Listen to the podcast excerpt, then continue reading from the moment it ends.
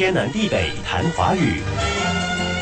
今天接着谈含“娇”的字，不过声母不再是“鸡”了，而是“七”。瞧，我都做好功课了，一个一个列了出来，就等一会儿一一给大家介绍。是，真是做好了功课，有备而来的。一个“瞧”字足以证明。瞧，左边是木字旁，四目相投的“目”，所以“瞧”跟眼睛有关。瞧就是看，比如外行瞧热闹，内行瞧门道。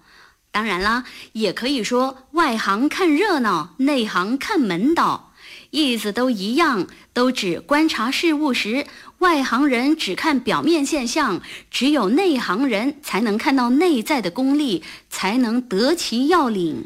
没有真材实料，那种二流货色，我还瞧不上呢。瞧不上就是看不上，瞧也表示诊治，比如瞧病，也就是看病，去医院瞧病。他学过医，会瞧病。我们这里都不这么说，一律说看病。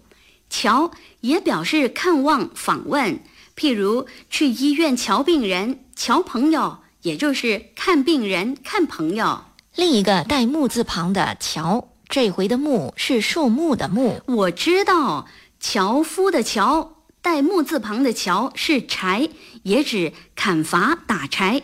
樵夫就是砍柴的人，但不是所有在砍着柴的人都叫樵夫，而是以打柴为生的男子才叫做樵夫。真的是做足了功课，下足了功夫。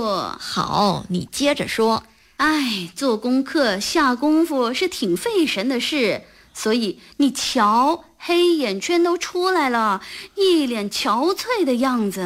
哦，带竖心旁的“憔”，憔悴形容人又黄又瘦的样子。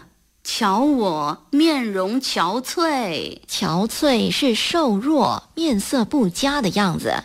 你顶多是露出疲态，称不上憔悴。憔悴除了用来形容人，还可以形容草木枯萎衰败。比如，原来盛开的花朵，如今却显出憔悴的样子。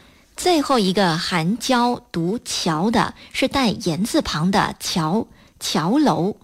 桥楼是城门上的瞭望楼。这个字还有一个读音“翘”，具文言色彩。